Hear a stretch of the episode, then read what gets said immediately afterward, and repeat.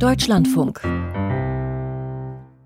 Noch einmal herzlich willkommen zum Kölner Kongress, in diesem Raum zum Vortrag 2 des heutigen Tages. Das ist Daniel Hornow. Herzlich willkommen, Daniel Hornow. Wir äh, sprechen heute, oder Daniel Hornow spricht für uns heute über die Möglichkeit, Zukunft zu erzählen. Wie geht das und was hat Zukunft eigentlich zu bieten? Interessanterweise habe ich gesehen, dass im Februar im Essener Grillo-Theater eine Veranstaltung stattfand, die hieß Zukunft ist das, was wir noch nicht sicher wissen. Und da haben sich auch vier Experten zusammengesetzt, so wie ich das sehen kann, um ein ähnliches zu besprechen, aber die sind zu ganz anderen Überzeugungen gekommen. Wir haben einen Vortrag von Daniel Hornow aus kulturwissenschaftlicher Sicht. Er vertritt in, an der Kunsthochschule für Gestaltung, nee, sage ich das richtig, vertritt die Professur für Theorie und Praxis an der, an der Kunsthochschule an der, in der Universität Kassel und äh, hat eine Habilitation 2013 vorgelegt mit einer Schrift zur Kultur- und Designgeschichte der Schwangerschaft darüber haben wir uns auch schon mal kennengelernt, weil Sie schon mal beim Forum Essay eingeladen waren, das eine Veranstaltung im Bayerischen Rundfunk war. Und äh, das ist ein Werk mit Seltenheitswert geblieben aber hochinteressant und da steckt die Zukunft schon drin, genau. Daniel Hornow hat regel, äh, zahlreiche Lehraufträge inne und publiziert regelmäßig zu Themen von Kultur, Design und Zeitgeschichte. Und seinen Essay, den er heute hier für uns als Vortrag hält, den senden wir morgen äh, im Deutschlandfunk Essay und Diskurs um 9.30 Uhr. Aber hier die einmalige Gelegenheit live mit Daniel Hornow selbst on top. Dankeschön, danke wir hören zu. Ähm, danke nochmal für die Einladung und die äh, Begrüßung. Ähm, der Essay ist weit in der Vergangenheit entstanden. Das ist irgendwie so der performative Widerspruch. Also ich trage was über die Zukunft vor, was äh, weit in der Vergangenheit äh, entstanden ist. Ähm, aber Sie werden sehen, das passt eigentlich ganz gut äh, zum Thema. Ja, auf ihren Plakaten steht Schnauze voll und Faxen dicke. Offenbar reicht es diesen Menschen. Ein ums andere Mal rufen sie nach der Festung Europa und skandieren Schlagworte wie Widerstand und Abschieben. Es ist Mitte April 2018 und in Cottbus versammeln sich im Rahmen einer Demonstration mehrere hundert Menschen. Die Stimmung ist aufgeheizt. Videos der Kundgebung zeigen, dass die Reden und Sprechchöre so gut wie kein nationalistisches Klischee vermeiden. Zur Versammlung aufgerufen hat ein offen asylfeindliches Bündnis, das laut Verfassungsschutz Verbindungen zur rechtsextremistischen Szene in und um Cottbus unterhält. Nun, es ist allerdings weniger die Rhetorik der tonangebenden Akteure, die in diesem Fall überrascht. Die Hetzparolen hat man sich schließlich beim Vorbild Pegida pflichtschuldig abgeschaut. Zu denken geben muss vielmehr, unter welchem Titel dieses Bündnis seine kulturchauvinistischen Fantasien auslebt. Denn der betreffende Verein nennt sich Zukunft Heimat. Mit den Begriffen Zukunft und Heimat sind exakt die beiden Felder bezeichnet, die derzeit viele Menschen als besonders wichtig für ihr Leben und Zusammenleben erachten. Neben der Heimat, die wohl immer ein diffuses Etwas aus Herkunft, Verwurzelung, Zugehörigkeit, Aufgehobensein und Sicherheit bleiben wird, gehört die Zukunft zu den am härtesten umkämpften Themen unserer Zeit. Kaum ein politisches Statement, in dem, in dem es nicht um die Zukunft Deutschlands oder um die Zukunft Europas ginge, in dem nicht darauf verwiesen wird, dass wir in die Zukunft investieren müssen, dass wir Zukunft gestalten müssen, dass wir sogar fit werden sollten für die Zukunft, in dem nicht an zukünftige Generationen erinnert und Zukunft als gewaltige Herausforderung charakterisiert wird. In dem also nicht von der Zukunft als dem wichtigsten aller Projekte gesprochen wird. Ein Projekt freilich, das nur gelingen kann, wenn die ultimative Schlüsselqualifikation unserer Tage zum Tragen kommt, die sogenannte Zukunftsfähigkeit. Zukunft als Fähigkeit. Darauf muss man erstmal kommen. Denn so wenig zu bestreiten ist, dass Menschen über bestimmte Fähigkeiten verfügen, so klar ist auch, dass Zukunft immer unverfügbar bleibt. Wie also soll man etwas können, auf das es gar keinen Zugriff gibt? Anders gefragt, was genau kann der zukunftsfähige Mensch, die zukunftsfähige Partei, das zukunftsfähige Unternehmen, die zukunftsfähige Wissenschaft? Vollends absurd wird die Sache, wenn die Zukunftsfähigkeit zur Zukunftskompetenz aufgeplustert wird. Dies geschieht nicht nur im Bereich der Business Coaches und Lebensratgeber, sondern vor allem auch im Bildungssektor. Zukunft als Kompetenz gilt dann als Universalformel für alle irgendwie anstehenden Aufgaben. Wer Inhaber einer Zukunftskompetenz ist, muss im Grunde nichts Spezifisches mehr können. Denn schlicht alles, was man irgendwie mal können sollte, dürfte durch eine Zukunftskompetenz ja bereits abgedeckt sein. Was früher einmal das Universalgenie gewesen sein soll, scheint heute durch den Zukunftskompetenten ersetzt. Ja, so drängt sich ein bedrückender Verdacht auf. Scheinbar wollen alle etwas können, das niemand können kann, weil das, was man können möchte, überhaupt nicht zu können ist. Dabei spielt es keine Rolle, aus welcher gesellschaftlichen Richtung der Wunsch nach einem solchen Können kommt. Ob die etablierte Politik oder das Cottbuser Anti-Asyl-Bündnis ob eine Konzernchefin oder ein Kulturwissenschaftler von der Zukunft als einer Kompetenz sprechen, jeweils bleibt sie ein Widerspruch in sich selbst.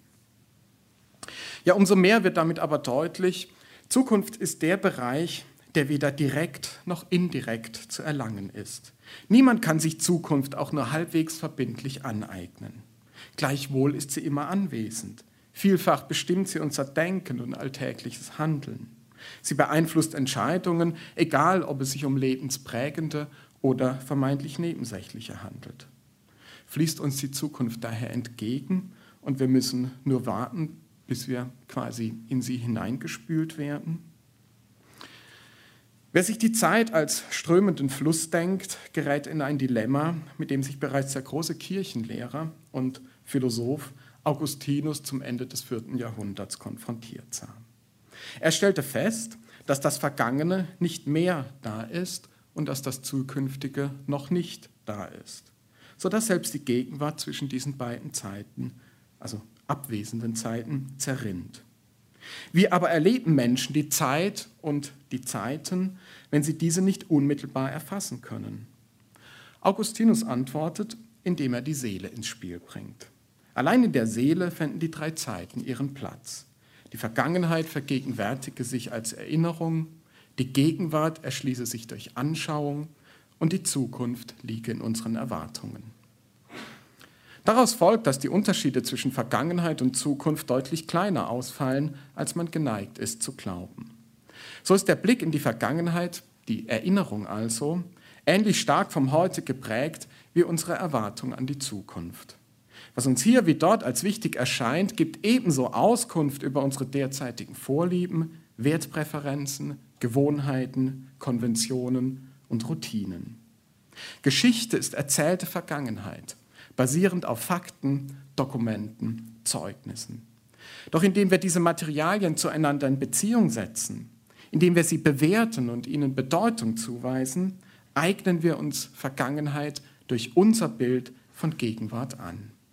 So, somit wandelt sich Geschichte im Laufe der Zeit, auch dann, wenn sich die Zeugnisse der Geschichte nicht verändern. Ähnlich verhält es sich mit der Zukunft. Zwar gibt sie uns keine derart belastbaren Dokumente an die Hand wie die Vergangenheit, und dennoch ist es unsere je aktuelle Erwartungshaltung an die Zukunft, äh, die sozusagen die Zukunft zu bestimmen sucht. Ideen von Zukunft verraten im Grunde nichts über die Zukunft als solche. Aber umso mehr zeigen diese Ideen an, welche Stellung wir uns in der Gegenwart zuweisen, ja sogar, wie wir heute und morgen leben wollen. Zukunft fasziniert, weil es nie so recht gelingen mag, die Gegenwart hinreichend zu begreifen. In all ihrer Widersprüchlichkeit bleibt sie offen und letztlich unbestimmbar. Somit erhält die Zukunft den Charakter einer Erzählung. Sie ist Fiktion im besten Sinne, fiktiv im Sinne des Erdachten, des Ersonnenen, des Imaginierten und Erdichteten.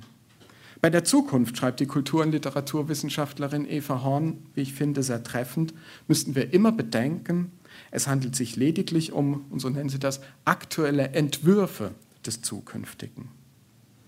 Und tatsächlich wäre Zukunft als Entwurf nicht so dominant in unserer Zeit, wenn es sich um ein bloßes Nebenthema handelte. Besonders klar wird dies beim Blick auf den Zukunftsentwurf der neuen Rechten. Ihr Zukunftsentwurf ist einer, der nach Wurzeln in einer glorifizierten Vergangenheit sucht. Ausgelebt wird eine anrührend kindische Auffassung von Geschichte. Die Zukunft möge sich als Wiederbelebung eines einst goldenen, inzwischen aber verfallenen Zeitalters zu erkennen geben. Jean-Jacques Rousseaus Zurück zur Natur avanciert zum politromantischen Programm. Ein Programm, das schlicht zu mutlos ist, um sich den oft schmerzlichen Widersprüchen einer immerzu ungewissen Gegenwart zu stellen. Was sich bei der neuen Rechten mit Blick auf die Zukunft aggressiv gebärdet, ist nichts anderes als ein regressiver Schub. Ich will zurück ins Ganze, weil ich nicht imstande bin, mit den spannungsvollen Fragmenten meiner Gegenwart umzugehen. Die Tragik einer solchen Auffassung von Geschichte liegt auf der Hand. Wer im Vergangenen nach dem Ganzen wühlt, um es der Zukunft wieder einzupflanzen, wird schon bald erkennen müssen, dass auch dieses Vergangene und seine vermeintliche Ganzheit nichts anderes als eine Erzählung gewesen, gewesen waren. Daher gelingt es auch dem Totalitarismus nicht, die Unverfügbarkeit der Zukunft in seine Gewalt zu zwingen. Selbst Autokraten bleiben Kinder ihrer Zeit. Sollten wir uns also generell von den Erzählungen verabschieden, um uns in Zukunft den wirklich wichtigen Dingen zu widmen? Nun, diese Frage kann nur bejahen, wer den Sinn für Erzählungen verloren hat und sich stattdessen in einer Haltung der Bekenntnisse, der Dogmen und Ideologien einrichtet. Wer die Erzählungen aus der Welt schaffen möchte, verkennt ihre lebenspraktische Bedeutung. Erzählungen erweisen sich als sinnstiftend, gerade weil sie als Erzählungen erfahrbar werden. Mit anderen Worten, der Unterschied zwischen Täuschungen und Erzählungen liegt darin, dass wir Erzählungen nicht auf den Leim gehen. Menschen lassen sich gerne und vielfach von Erzählungen gefangen nehmen. Aber äh, wir sehen, äh, also um das nochmal anders zu fassen, wir sind sehenden Auges bereit, uns in ihnen zu versenken. Denn im Unterschied zum Getäuschtwerden ist dies ein Eintauchen, das sich seiner eigenen Bedingungen stets bewusst ist. Übertragen auf die Zukunft heißt das, wenn wir von der Zukunft erzählen, lassen wir uns gerade deshalb auf sie ein, weil wir um ihre Vorläufigkeit wissen. Zukunft fesselt, weil sie als Entwurf lesbar ist. Mit der nicht unerheblichen Folge, dass sich derjenige, der von der Zukunft erzählt, in der Rolle des Entwerfers erleben kann. Mag, die, mag der Blick in die Vergangenheit noch ein Gefühl des Hingehaltenseins, quasi der Passivität erzeugen, so scheint die Zukunft erst recht form- und gestaltbar. Wer also besonders eifrig von der Zukunft erzählt, fühlt sich bestärkt und ermächtigt. Und er neigt dazu, sich gegenüber anderen als fortschrittlich abzugrenzen. Dann aber verrät sich die Erzählung von der Zukunft als Geste der Überlegenheit die, der eigenen Zeit scheinbar voraus, wendet man sich als Vorhut. Plötzlich wirken die Zeitgenossen rückständig und im Vergangenen verhaftet, wohingegen der Zukunftserzähler für sich in Anspruch nimmt, den Weg der Avantgarde eingeschlagen zu haben. Man erzählt von der Zukunft und wünscht sich, als autonom und unvergleichbar aufzufallen. Darin liegt der Hauptgrund, warum Zukunft ein so umkämpftes Feld geworden ist. In einer Gesellschaft, die Individualität, Wettbewerb, Fitness, Leistungsbereitschaft als maßgebliche Werte auslegt, kann sich die Erzählung von der Zukunft zur Glaubensformel verengen. Erzähle nicht nur von der Zukunft, sondern bekenne dich zu ihr. So geistert bereits das Schreckgespenst einer drohenden Zukunftsvergessenheit durch öffentliche Debatten. Bloß nicht die Zukunft aus den Augen verlieren keine Gelegenheit verpassen, die Zukunft emphatisch zu beschwören. Immer zukunftserregt bleiben. Dies prägen all diejenigen, die ein quasi religiöses Verhältnis zur Zukunft entwickelt haben, um sich als führende Gestalter der Gesellschaft empfehlen zu können. Sie merken, der Text wurde vor den äh, Fridays for Future äh, ähm, Protesten geschrieben, was ein echtes Problem ist, weil dann würden sich vielleicht noch mal ein paar Dinge anders darstellen. Ähm, aber ich finde, gerade in der Debatte um äh, die Bewegung zeigt sich genau dieses Moment, nämlich dass quasi eine Generation, die erstmal nicht äh, protestiert, äh, die Protestierenden befürwortet und unterstützen möchte und gar nicht sieht, äh, dass sie nicht mitdemonstrieren sollen, sondern dass sie gemeint sind. Und äh, sozusagen eben in dem Sinne auch nicht die Zukunft vergessen sollen. Ja, besonders deutlich werden diese Selbstverständnisse in den großen Erzählfabriken unserer Zeit. Gemeint sind die selbsternannten Trend- und Zukunftsinstitute, die sich anschicken, Politik, Wirtschaft und Gesellschaft, die Plots zu präsentieren, aus denen sich Zukunft zusammensetzen soll.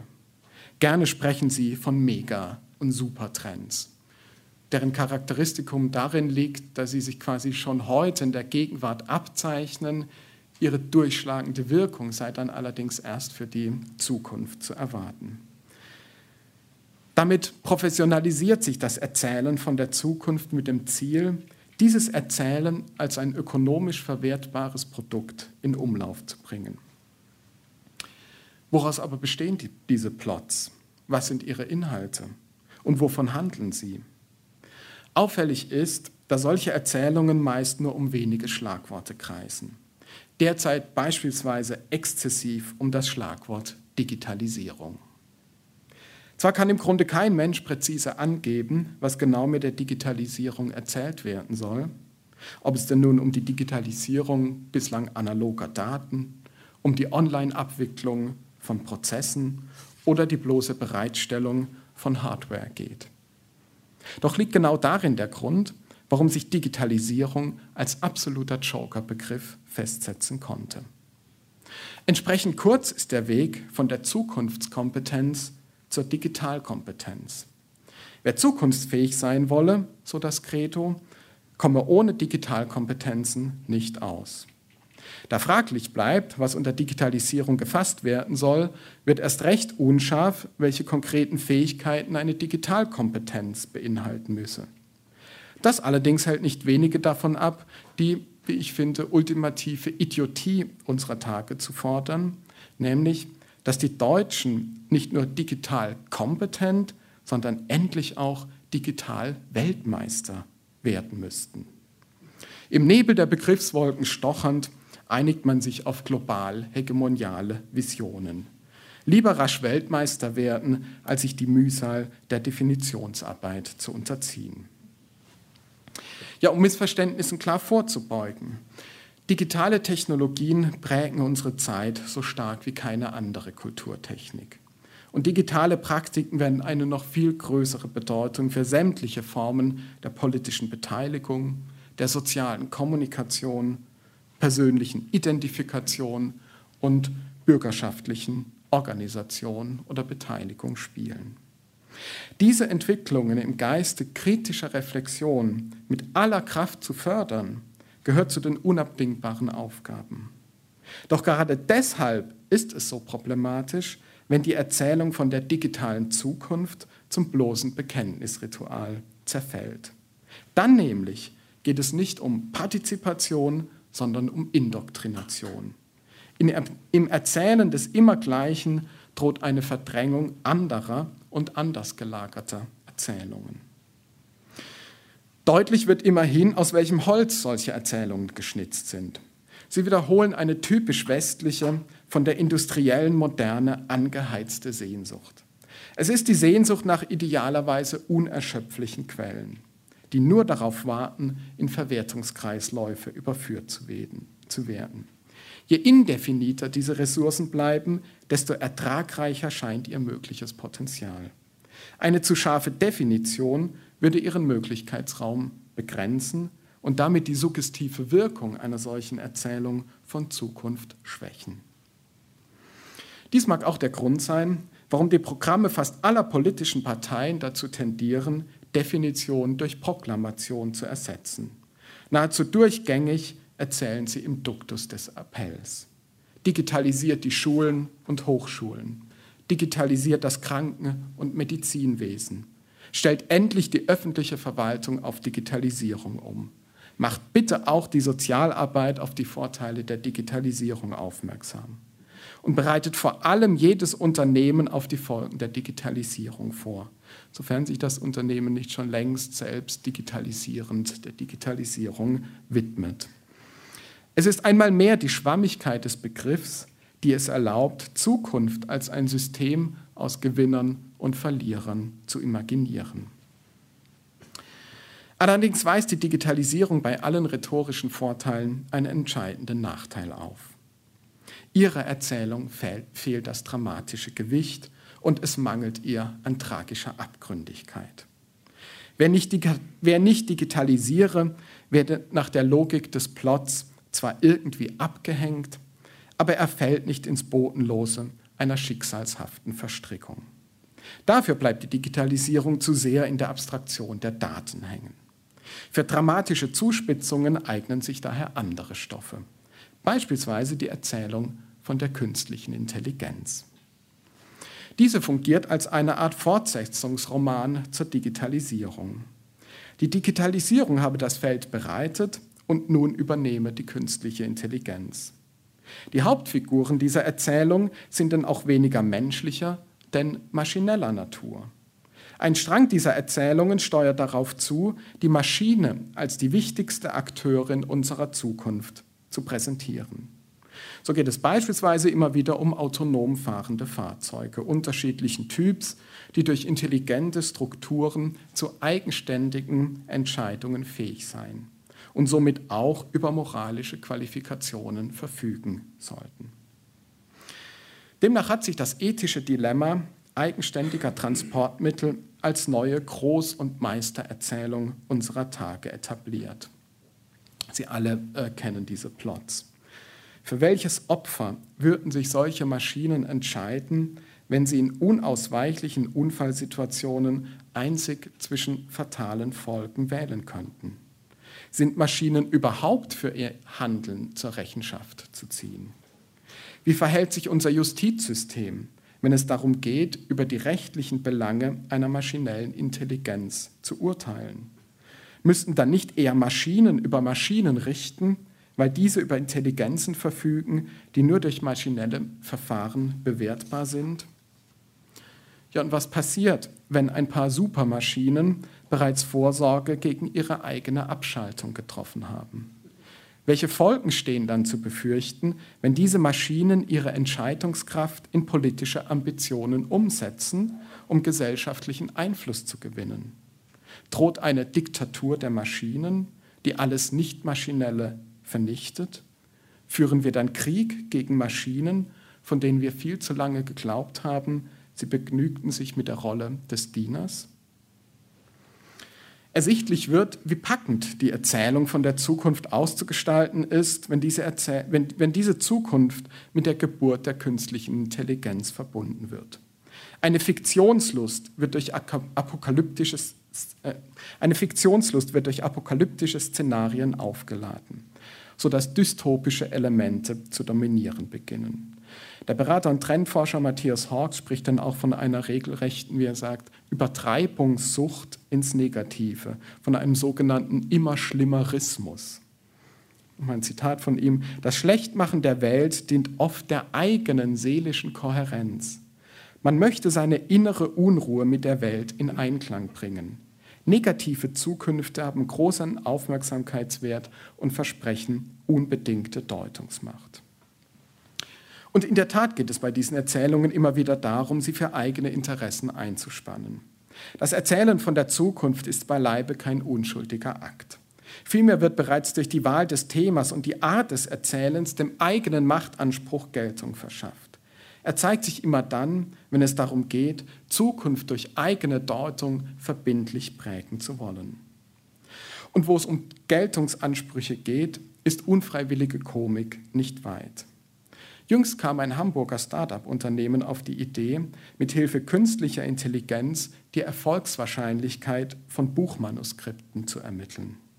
Die sogenannte Bestseller-DNA, eine Software zur Vorhersage von Bucherfolgen, soll dazu dienen, die Markttauglichkeit von Manuskripten zu prüfen. Das könnte man vielleicht auch mal für Essay und Diskurs äh, überlegen, dass sie das immer durch die Maschine laufen lassen.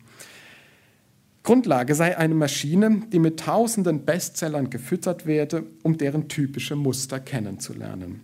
In der Folge untersuche die Maschine, inwiefern diese Merkmale im eingesandten Text anzutreffen sind, um schließlich benennen zu können, mit welcher Auflagenzahl nach Veröffentlichung zu rechnen ist oder mit welcher Klickzahl. Die Ironie dieses Versprechens liegt auf der Hand und sie ist von philosophischer Dimension. Denn offenbar führt hier eine bestimmte Fiktion von künstlicher Intelligenz dazu, dass andere Fiktionen auf ihre Verwertbarkeit hin untersucht werden. Wir haben es also mit einer lupenreinen Meta-Erzählung zu tun. Das Startup präsentiert eine Erzählung, die vom zukünftigen Erfolg anderer Erzählungen erzählt. Gleichwohl ist es ein Irrglaube zu meinen, aktuelle Erzählungen von der Zukunft setzen sich einzig aus, aus Maschinenplots zusammen. Neben technologischen Settings existiert eine ganze Reihe an Erzählungen, die den Menschen ins Zentrum rückt. Zur Erinnerung, nicht wenige charakterisieren unser gesamtes Zeitalter als eines, das durch den sogenannten Anthropozän gekennzeichnet sei. Mit ihm verbindet sich die Vorstellung, dass der Mensch zum entscheidenden Faktor globaler Prozesse aufsteige, positiven wie negativen. So werde es ihm etwa zunehmend möglich, direkten Einfluss auf natürliche und sogar atmosphärische Entwicklungen auszuüben. Ja, es scheint sogar, als werde die Karriere der technologischen Visionen von einer Karriere anthropologischer Visionen begleitet. Je dominanter die eine in Erscheinung tritt, desto lauter artikuliert sich die andere. Neben die technologische Dystopie tritt somit eine anthropologische Utopie. Besonders schwungvoll erzählen einige Unternehmen aus dem Silicon Valley von dieser Utopie. Ihr Ziel könnte ambitionierter nicht sein. Sie berichten davon, den Alterungsprozess des Menschen aufhalten und ihm in Zukunft sogar die Schmach des Todes ersparen zu können. Es geht um nichts Geringeres als um das Narrativ der Unsterblichkeit. Darum, den Menschen über seine biologischen Grenzen hinauszuführen. Am Ende dieser Entwicklung soll der ideale Unternehmer stehen. Ideal im Sinne einer totalen intrinsischen Motivation, ein Unternehmer, der befreit ist von allen Sorgen eines nahenden Endes und der somit seine gesamte Kraft in die Durchsetzung seines Unternehmens investieren könne. Entsprechende Biotech-Startups schießen wie Pilze aus dem Boden. Die profiliertesten Gründer und CEOs der Technologiebranche investieren mit höchstem Einsatz in diese Erzählungen. Die Chefs von Tesla, von Amazon, von Oracle und äh, selbst von Google äh, sind nur einige der prominentesten, die die Verjüngungs- und Unsterblichkeitsprojekte mit Millionen und gar Milliardenbeträgen befeuern.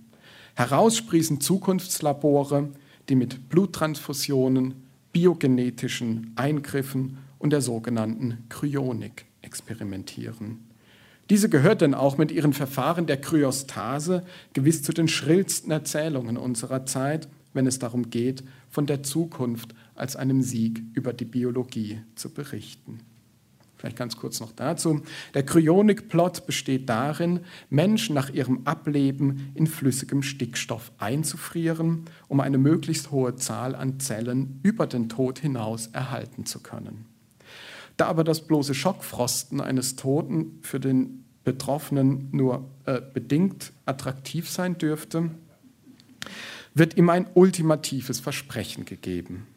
Sobald der medizinische Fortschritt in der Lage sei, konservierte Zellen zu neuem Leben zu erwecken, hole man den Verstorbenen aus seinem Kühlgefäß heraus, um ihm eine zweite Lebenszeit zu ermöglichen. In dieser Erzählung reduziert sich der Tod zur bloßen Aus- und Wartezeit, zu einem ausgedehnten Sabbatical vom Leben. Die in Aussicht gestellte Wiederauferstehung folgt dabei natürlich keiner christlichen Mystik, sondern ist in einem wilden Biologismus fundiert. Man müsse nur lang genug warten. Irgendwann sei schließlich alles möglich. Und wofür lohne sich ein solches Warten, wenn nicht auf das Leben selbst? Damit wird endgültig klar, Erzählungen von der Zukunft wiederholen Bilder von der Zukunft, die bereits Teile unserer Vergangenheit prägen. Der Claim der Digitalisierung. Hallen in ihm nicht all die Hoffnungen und Befürchtungen nach, die bereits den gesamten Prozess der Industrialisierung in all seinen Stufen durchziehen? Jener Fortschrittsoptimismus, der sich an jedem neuen Automatisierungsstub bestätigt sah und der stets begleitet war von mindest, mindestens ebenso umfassenden äh, wie berechtigten Sorgen? Und die Erzählung von der künstlichen Intelligenz. Ist sie nicht mindestens so alt wie das Denken über, mit und in Maschinen, so alt also wie der Mensch in Maschinen eigene Handlungsformen erkennen will? Ihre eindeutig nachweisbaren Spuren findet die künstliche Intelligenz oder Wurzeln, könnte man auch sagen, in der Aufklärungseuphorie des 18. Jahrhunderts, wobei auch damals auf, auf ungleich ältere Vorstellungen zurückgegriffen worden ist. Denn die Idee, dass das gesamte Universum nach einer mechanischen und somit künstlich intelligenten Logik aufgebaut sein könnte, diese Idee ist so alt wie das Denken der Menschen selbst. Und schließlich der Plot, der davon erzählt, den Tod zu überwinden. Er gehört zur anthropologischen Konstante der menschlichen Spezies. Seit Menschen den Blick auf ihr eigenes Ende richten, arbeiten sie daran, dieses Ende in ihre Verfügungsgewalt zu bringen. Die megalomanischen Visionen aus dem Silicon Valley sind die indirekten Erben jener Mediziner, die beispielsweise unter Lenin am Projekt des, Unmen äh, des unsterblichen Menschen herumgedoktert haben. Bis hinein in die Technik der Bluttransfusion wiederholt sich demnach, was ehemals bereits versucht worden war. Prägnant fasst dies etwa der Autor Niels Marquardt, wenn er dann schreibt, völlig unterschiedliche Zeiten, Orte und Systeme, aber das gleiche Phantasma, die gleichen Methoden. Der Geist des kalifornischen Tech-Kapitalismus lässt sich erst vollständig verstehen, wenn man ihn vor der Folie seines kommunistischen Pendants liest. Ja, ohne Zweifel. Zukunft ist ein umkämpftes Feld. Und gerade daher darf dieses Feld nicht jenen überlassen werden, die von der Zukunft nur deshalb erzählen, um ihr Lieblingsbild von der Vergangenheit wieder aufhängen zu können. Das Feld darf aber auch nicht jenen überlassen werden, die mit erhabenem Stolz Dystopien entfesseln oder in Utopien schwelgen. Was es bräuchte, wäre ein Wille zur Zukunft jenseits aller Extreme. Eine wünschenswerte Zukunft liegt somit einzig in der Vielfalt ihrer Erzählungen. Denn wer diese Vielfalt beschneidet, verbiegt die Zukunft zur bloßen Ideologie. Wer sie hingegen fördert, hält alle Wege offen und beweist damit wahre Zukunftsfähigkeit. Danke.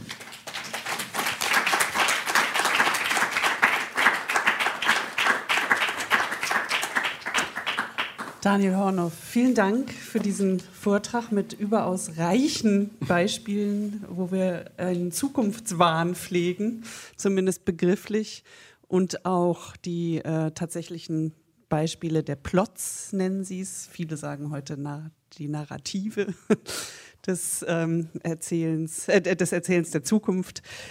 Ich habe mich gefragt, weil Sie so Tiefen geschürft haben und in so weite Felder äh, von Politik bis, ähm, ja, wie geht das in Kalifornien? Wie nennt man das, was Sie zum Schluss beschrieben haben? Also die Technologieförderung in Richtung Zukunft.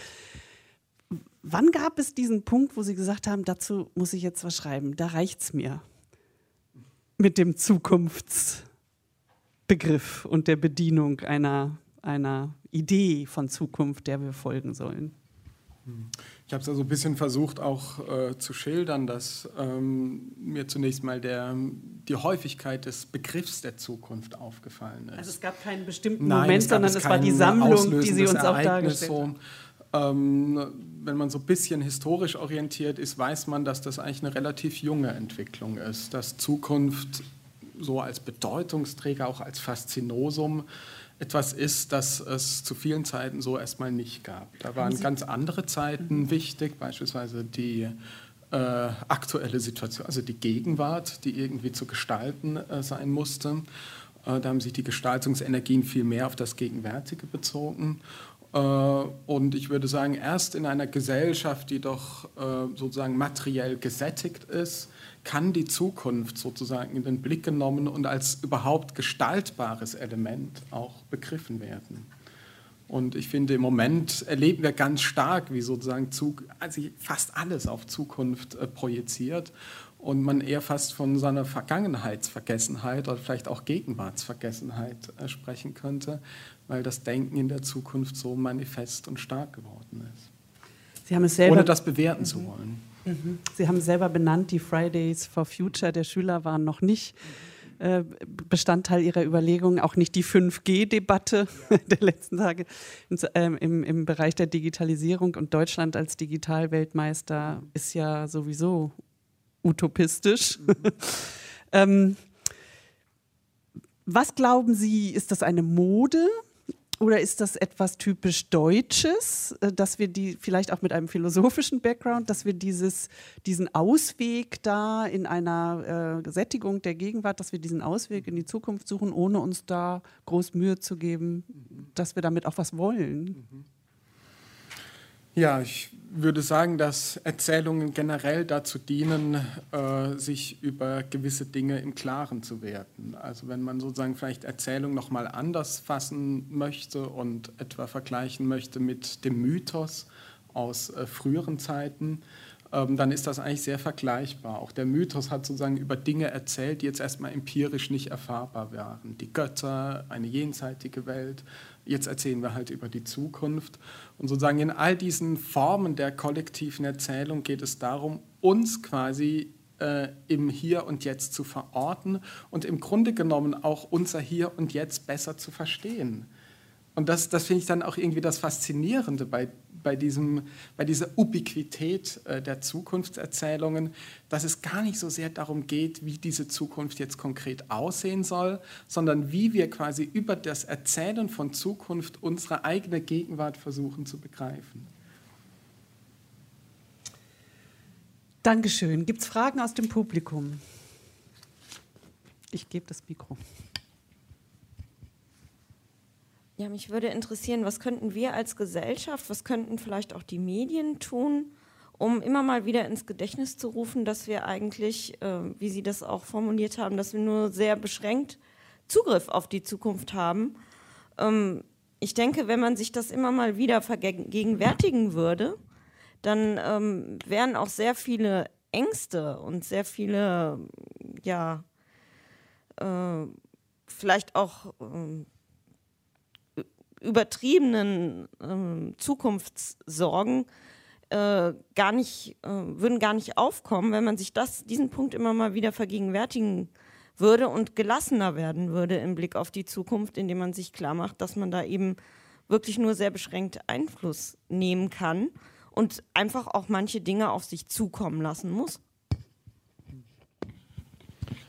Ich habe es, glaube ich, im Vortrag so ein bisschen versucht herauszuarbeiten, dass für mich das Problem quasi in den Begriffen selbst beginnt. Also wenn Zukunft äh, verbunden wird mit einer Kompetenz oder mit einer Fähigkeit, die ich sozusagen spezifisch zu erlernen habe, dann äh, setze ich damit sozusagen einen Frame, der bei vielen Menschen dazu führt, sich zu fragen, ja, habe ich denn überhaupt diese Kompetenz? Bin ich denn überhaupt fähig genug?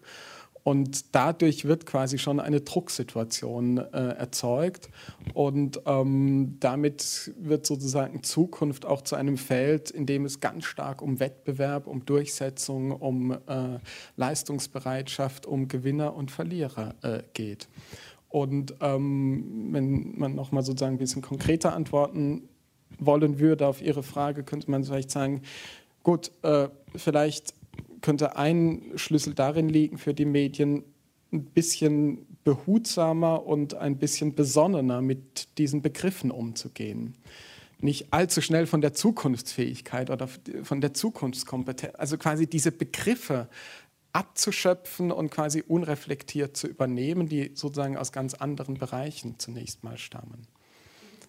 Ein bisschen differenzierter mit den Begriffen umzugehen. Ja, guten Tag, vielen Dank für den Vortrag. Also für mich ist äh, dieses, das, die ganze Thematik um die Zukunft eher so eine Flucht in Richtung Zukunft, um eben auch von der Vergangenheit sich loszulösen. Wir sind in einem bestimmten Jahr, 30 Jahre Mauerfall, Europa und so weiter. Wir haben viel mit Geschichte zu tun. Viele, viele sind müde oder haben auch nicht diese Kompetenzen. Das Leben ist intensiv und sehr, sehr pulsierend. Also man lebt heute anders und viel schneller und kommt auch gar nicht so nach, bestimmte Dinge so nachzulesen, nachzulernen.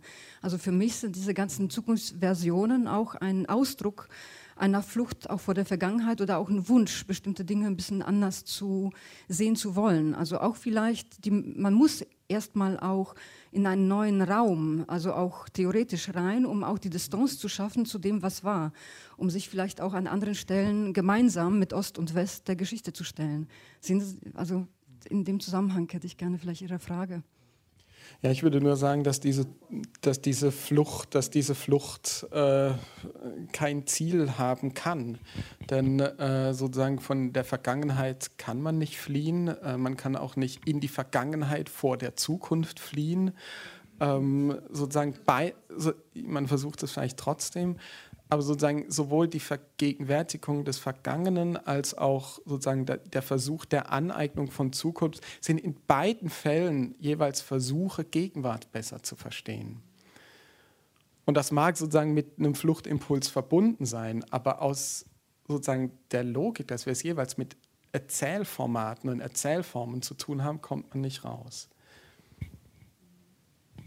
Also man kann von einer Erzählung in eine andere flüchten, aber man bleibt im Raum der Erzählungen.